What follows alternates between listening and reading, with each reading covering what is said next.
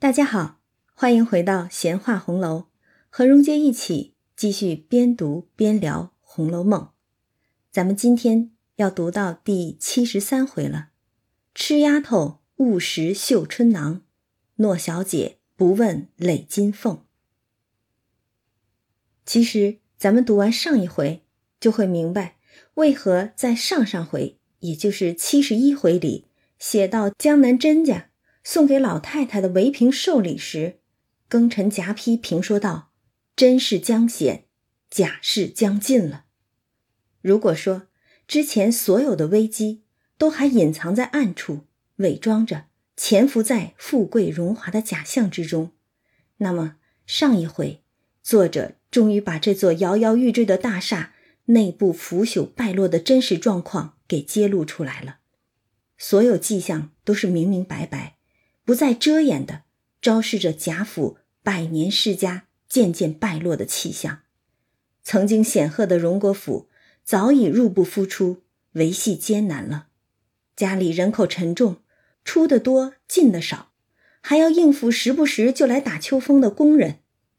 元春在宫里恐怕亦非得宠了，而与贾府过从甚密的贾雨村又突然被贬。从财务上、官场上来看，贾府内忧外患，危机隐隐然已在全面爆发。而凤姐儿和贾琏儿这对曾经恩爱的小夫妻，如今也是耗尽了所有情分，只剩下利益维系着一个婚姻的空壳。这两个人各怀鬼胎，各有算计，却又不得不共同面对一个。贾府千疮百孔的烂摊子，而这会儿还不是最糟糕的，紧接其后，我们就能看到事端频发，悲剧一个个接踵而至了。曾经有多繁华，日后就会有多凄凉。想想这两口子上一次在家里头闲话家常，还是在元妃省亲之前呢。贾琏的奶妈赵嬷嬷来给自己的两个儿子谋差事，恰好赶上元妃省亲的事儿已经差不多准了，于是大伙儿兴高采烈的议论省亲的安排。那时候的贾府当真是烈火烹油，鲜花着锦啊！而现在，夫妻两个却在家里算计着如何从老太太屋里倒腾些东西出来典当。填补家用，还要费尽心机的应付来敲竹杠的太监，真是此一时彼一时啊！红尘中所谓盛世乐事，全不过是瞬息繁华，到头一梦。只是人在梦中，何时能醒呢？凤姐儿此时虽已病势加重。却依然抓奸要强，不肯说与人知。他一边跟贾琏儿勾心斗角，一边替自己的心腹旺儿一家出头。旺儿两口有凤姐的威势倚仗着，为儿子求娶彩霞自然容易。他们哪管彩霞自己根本是不愿意的呢？彩霞因与贾环有旧。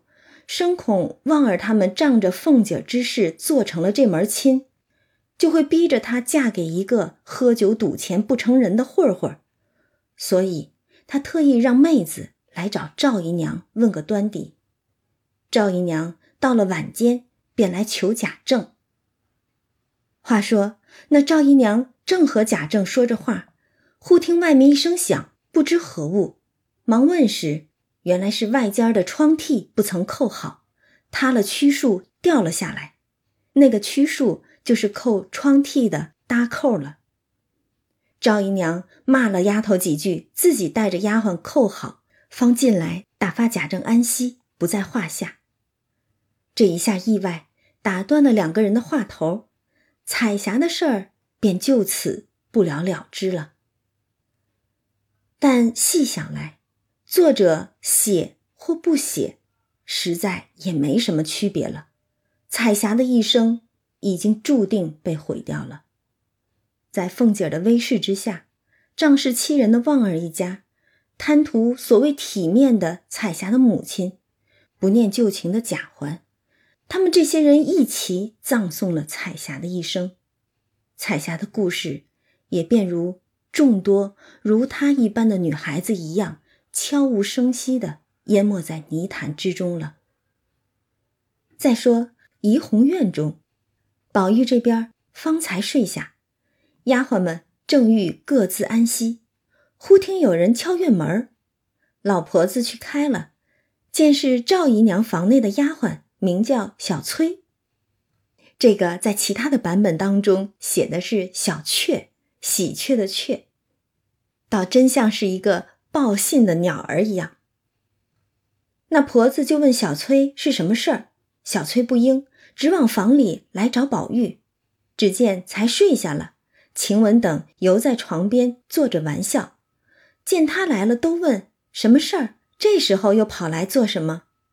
小崔就向宝玉说：“我给你一个信儿。”方才我们奶奶这般如此，在老爷跟前儿说了你，你仔细，老爷明日问你话。说着回身就去了，袭人留他吃茶，他因怕关门就走了。这倒有意思，赵姨娘身边的小丫头竟然来给宝玉递消息，肯定是刚刚偷听了赵姨娘跟贾政说的话了，所以大半夜的赶来给宝玉送信儿。保不齐，才刚碰掉窗屉子的人就是他，而且看他这言语态度，应该和怡红院众人都非常熟悉，估计往日里也没少帮宝玉通风报信儿吧。他报完了信儿，赶紧就走了。宝玉这边可睡不着觉了。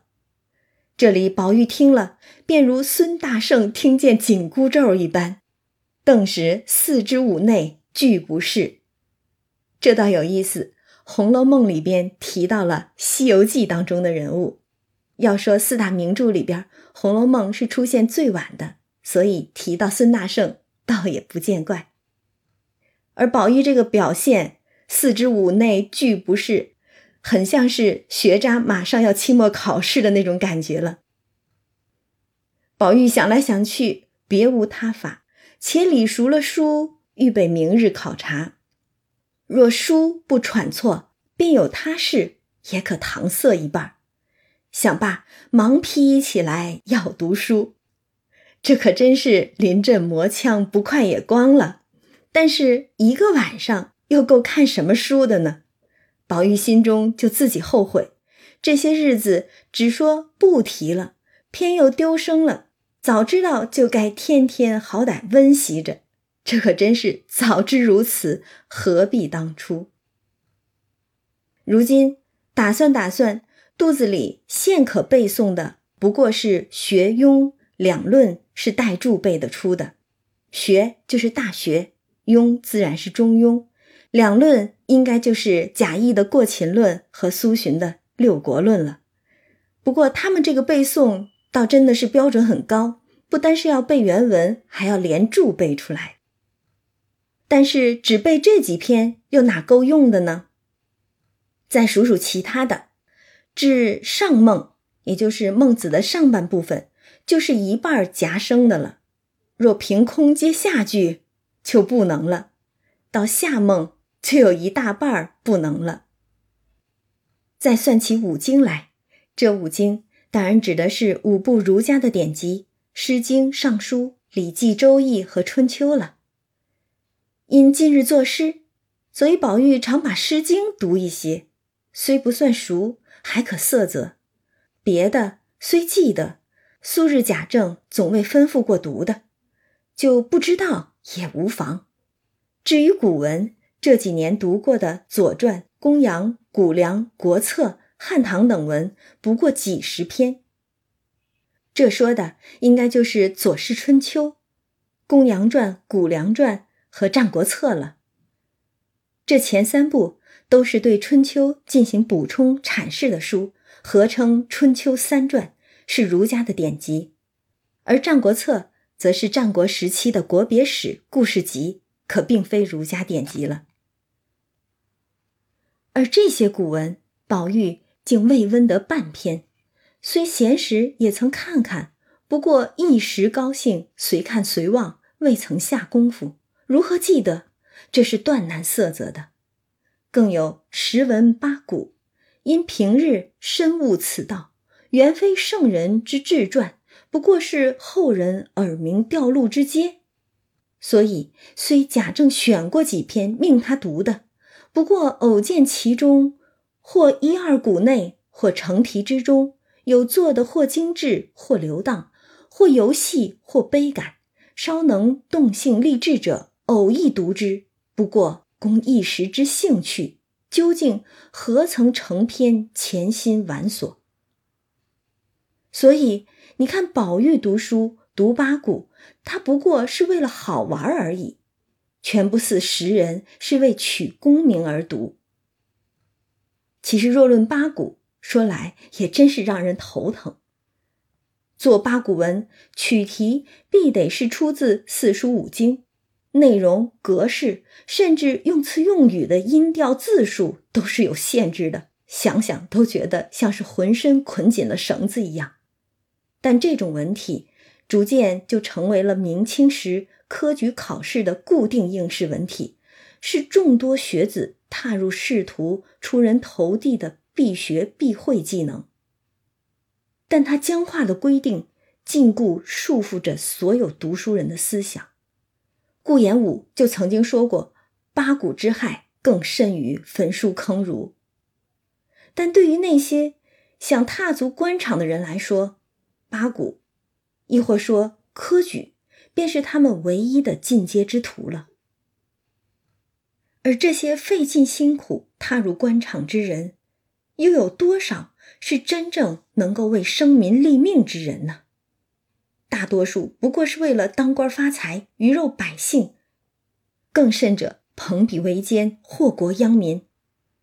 所以难怪宝玉斥八股为耳鸣调录之阶，那他又怎会认真研习呢？只是贾政明日要考察他的学业，很有可能也会问到八股啊。这下子可难了，只有一个晚上的时间。如今若温习这个，又恐明日盘结那个；若温习那个，又恐盘结这个。一夜之功亦不能全然温习，因此越添了焦躁。这能不着急吗？就好比告诉你明天考试，可是你不知道考哪科。最重要的是，你哪科都没复习过，你说着急不着急？但偏偏都这会儿了，宝玉还惦记着自己读书不知紧要，却带累着一房的丫鬟们皆不能睡。袭人、麝月、晴雯等几个大的自不用说，在旁剪竹斟茶；那些小的都困眼朦胧，前仰后合起来。这番情景描摹的真是精彩。千古以来读书者，可有如宝玉一般的？晴雯看着小丫头们就骂：“什么蹄子们，一个个黑下白日挺尸挺不够，偶然一次睡迟了些，就装出这腔调来了。再这样，我就拿针扎你们两下子。”晴雯这暴炭脾气，宝玉着急，他比宝玉还急呢。话犹未完，只听外面咕咚一声，急忙看时，原来是一个小丫头坐着打盹儿，一头撞在壁上了。从梦中惊醒，恰正是晴雯说这话之时，他怔怔的，只当是晴雯打了他一下，遂哭着央求道：“好姐姐，我再不敢了。”这可真是睡迷瞪了。众人听了都发笑起来，宝玉就赶忙劝道：“饶了他吧，原该叫他们都睡去才是，你们也该替换着睡去。你看看，都这会儿了，宝玉还惦记着这些姑娘们呢。”袭人就忙说：“小祖宗，你只顾你的吧。通共这一夜的功夫，你把心暂且用在这几本书上。等过了这一关，有你再张罗别的去，也不算误了什么。”宝玉听他说的恳切，只得又读了。读没有几句，麝月又倒了一杯茶润舌。宝玉接茶吃了，因见麝月只穿着短袄，解了裙子，宝玉就道：“夜静了，冷，到底穿一件大衣裳才是。”哎呦，你看这书读得下去吗？宝玉这就是个替女孩操心的性子啊。麝月听了，就笑着指着书说：“你暂且把我们忘了，把心且略对着他些吧。”话犹未了，只听金星玻璃，也就是方官，从门外跑进来，口内喊道：“不好了，一个人从墙上跳下来！”众人听了，忙问在哪里，立即叫起人来，各处寻找。晴雯因见宝玉读书苦恼，劳了一夜，明日也未必妥当，心下正要替宝玉想一个主意出来脱此难。这说的也有趣儿。问书考试倒成了遭难了，正好忽逢此经，于是晴雯使出计来，向宝玉说：“快装病，只说唬着了。”这晴雯心思也真是转得快啊！他这话正中宝玉心怀，因而遂传起上夜看门人等来，打着灯笼各处搜寻，并无踪迹。上夜的人都说。小姑娘们想是睡花了眼出去，风摇的树枝儿错认作人了。晴雯便说：“别放屁！你们查的不严，怕担不是，还拿这话来支吾。才刚并不是一个人见的，宝玉和我们出去有事儿，大家亲眼见的。如今宝玉唬的颜色都变了，满身发烧，我如今还要上房里去取安魂丸药。太太问起来是要回明白的。”难道依着你们说就罢了？晴雯这就是故意要张扬起来，把事情闹大，越闹得像真的一样，宝玉越有理由逃避第二天的考试了。那众人一听，唬得也不敢啧声，只得又各处去寻找。晴雯和玻璃两个人果然就出去要药丸，故意闹得众人皆知。宝玉着了惊唬，病了。这也正是晴雯心思灵巧之处了。他意在替宝玉解围，只是谁能料到，恰因此事带来了后续一系列的风波呢？大观园的治安隐患，其实在前两回尤氏被守门的婆子怠慢时就已经暴露了，只是当时大家各生嫌隙，反倒无人过问正事儿了。如今因着晴雯要替宝玉找借口逃避第二天的考试，故意说的宝玉被人惊唬着了，那王夫人和老太太就相继开始查房整治大观园。可是这会儿谁又能知道以后的事儿呢？这会儿的晴雯和方官故意的闹了一场帮宝玉。等到随后查访出来那些剧毒偷懒的家人时，那些人却肯定会记恨这挑头的晴雯和方官了。此时风流灵巧，彼时却难免招人怨恨啊。那王夫人听了这样的回话，当然要害怕，因为涉及宝玉啊，宝玉那可是王夫人的命根子嘛。所以他赶忙命人来看事给药，又吩咐各处上夜的人仔细搜查，又一面查二门外林院墙上夜的小厮们。于是园内灯笼火把的，直闹了一夜。到五更天，也就是天刚亮的时候，就传了管家的众男女们仔细查访，一一拷问内外上夜男女等人。你看。尤氏被怠慢的时候，没有人在意门户严不严的这个问题。这会儿危及到宝玉了，王夫人终于知道要仔细查访了。而天明之后，贾母闻之宝玉被吓着了，也细问缘由，于是众人不敢再饮，只得回明。贾母就说：“我必料到有此事，如今各处上夜的人都不小心。”还是小事儿，只怕他们就是贼也未可知。老太太真是经多见多，慧眼如炬呀！她虽不管事儿了，但心里却跟明镜似的。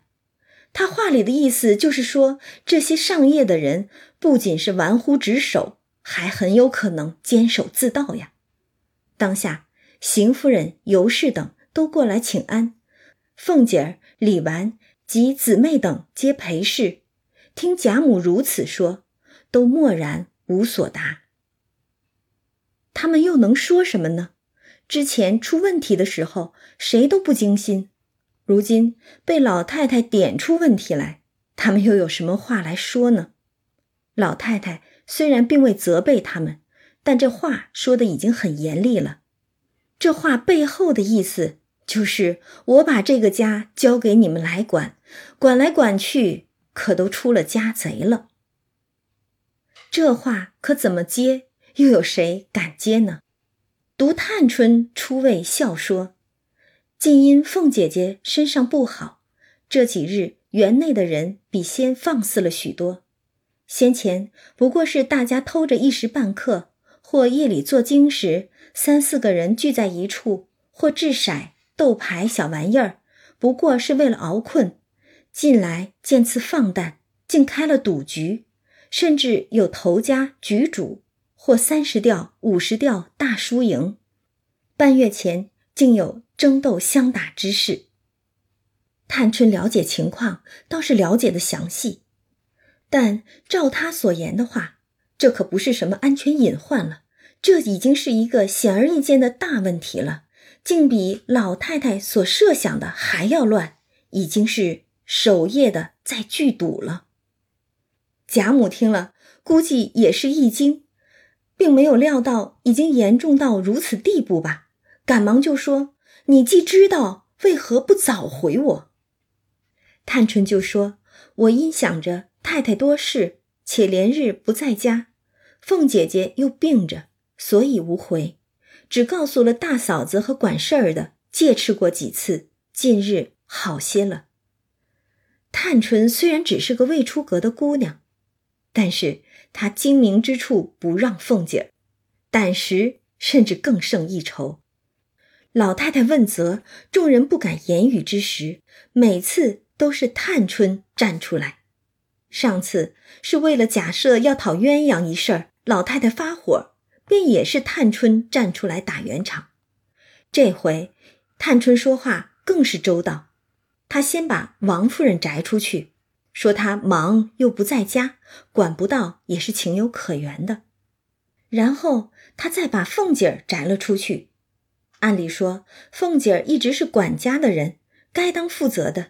但是探春用凤姐儿生病为由维护了她，这可和她刚刚接手管家任务的时候，专想拿凤姐儿之事做法子立威，可是完全不同的态度了。估计也是同为管家之人，深知其中的艰难，难免惺惺相惜了吧。更何况。凤姐、平儿对探春管家一直都是非常支持的，探春这么说也是回报凤姐了。紧跟着，探春又表明了自己虽未把这事儿回给老太太、太太和凤姐但是也是跟李纨这个大嫂子报备过的，而且也知会了管事儿的人，并且是采取了相应管理措施的，已见成效。探春这番话说下来，真可谓是滴水不漏了。老太太听了也不能责备她办事不力，只能说探春年轻，见识不够罢了。果然，老太太听了就说：“你姑娘家如何知道这里头的厉害？你只知耍钱常事，不过怕起争端。”殊不知，夜间既耍钱，保不住不吃酒；既吃酒，就免不得门户任意开锁，或买东西寻章找理，其中夜静人稀，趁便藏贼躲盗，何等事儿做不出？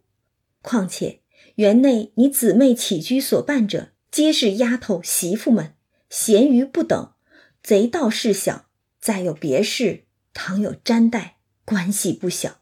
这事岂可轻恕？老太太分析的明白，有赌必喝酒，玩忽职守，门户不严，也就在所难免。门户既松，贼盗就难免。但贼盗还算小事，再有别事，也就是那些有碍名节的男女之事了。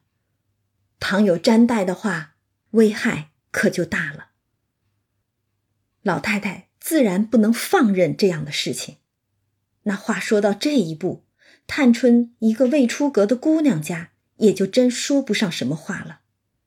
于是探春只得默默归坐。凤姐儿虽未大愈，精神故比素常稍减。今见贾母如此说，她便赶忙说道：“偏生我又病了。你听听她这口气，她说的是实情，也是顺着探春的话说的。”也算是和探春统一口径了，但是怎么听怎么就还是个抓尖要强的口气呢？你不病就没这些事儿了吗？冰冻三尺非一日之寒，你纵有通天的才干，也是独木难支的，好吧？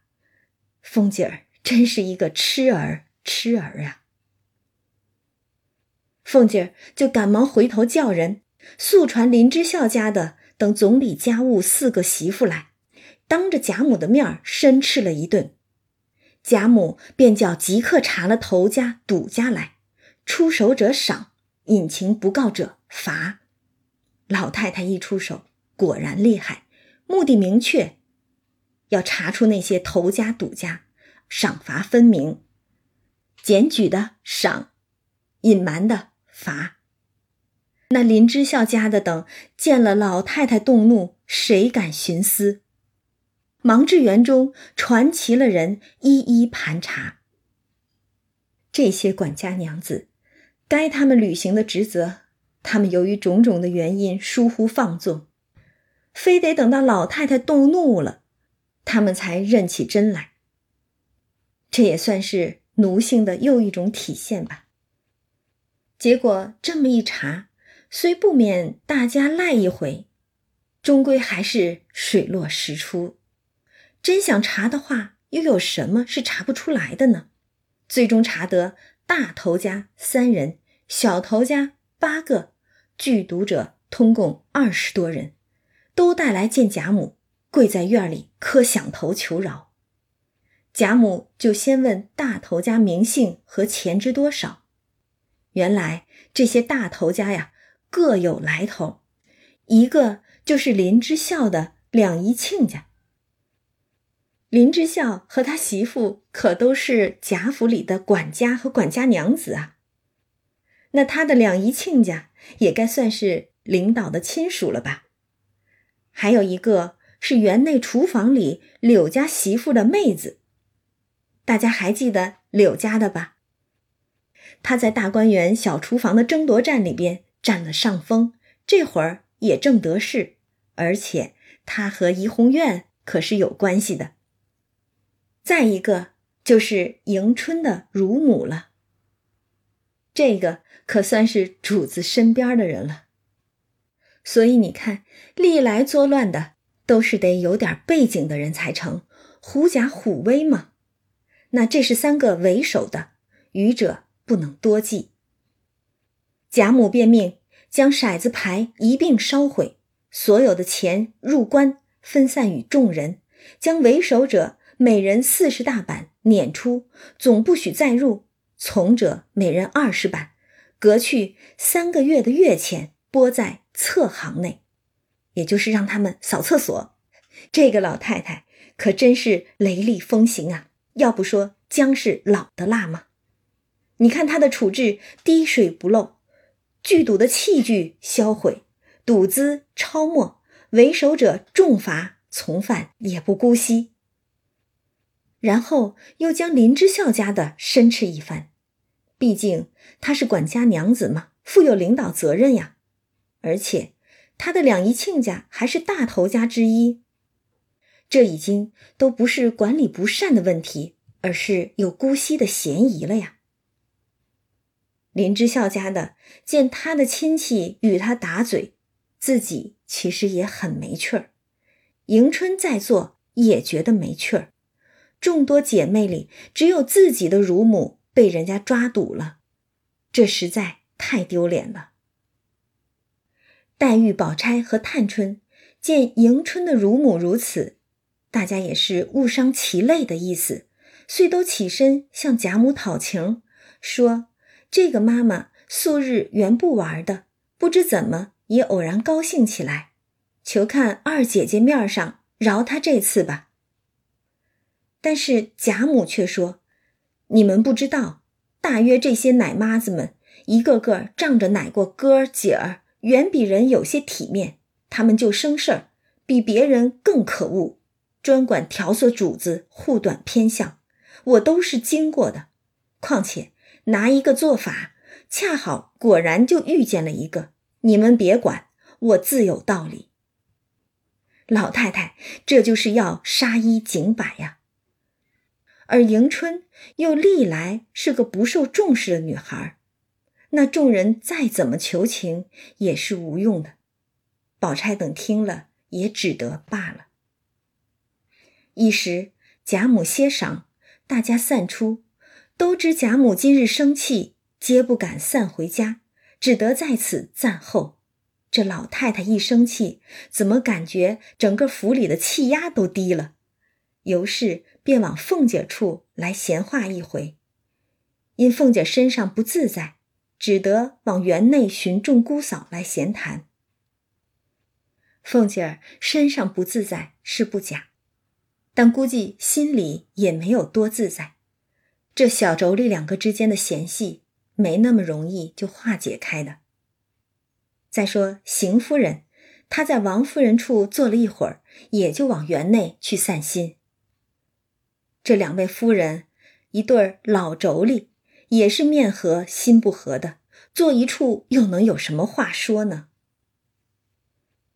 邢夫人刚至园内，只见贾母房内的小丫头，名唤傻大姐儿的，笑嘻嘻的走来，手里拿着花红柳绿的东西，低着头，一面瞧一面笑，只顾着走，不妨一头撞见邢夫人，抬头看见。方才站住了，邢夫人就说：“你这傻丫头又得了什么？这样欢喜，拿来我看看。”原来这个傻丫头年方十四五岁，是新挑上来的，与贾母这边提水桶、扫院子，专做粗活的一个丫头。只因她生得体肥面阔，一双大脚，做粗活爽利，且心性愚顽，亦无知识。行事出言常在规矩之外，贾母因喜欢他爽利，又喜他出言可笑，便取名傻大姐儿，常闷来因他取笑，毫无忌避，因此又叫他做呆丫头。他纵有失礼之处，见贾母喜欢他，大家也就没话说了。正所谓是傻人有傻福，无知无识的，却能令老太太。取乐一笑，当个玩意儿养着，别人自然也就不会为难他了。那这丫头贾母不叫她的时候，她便入园来玩耍。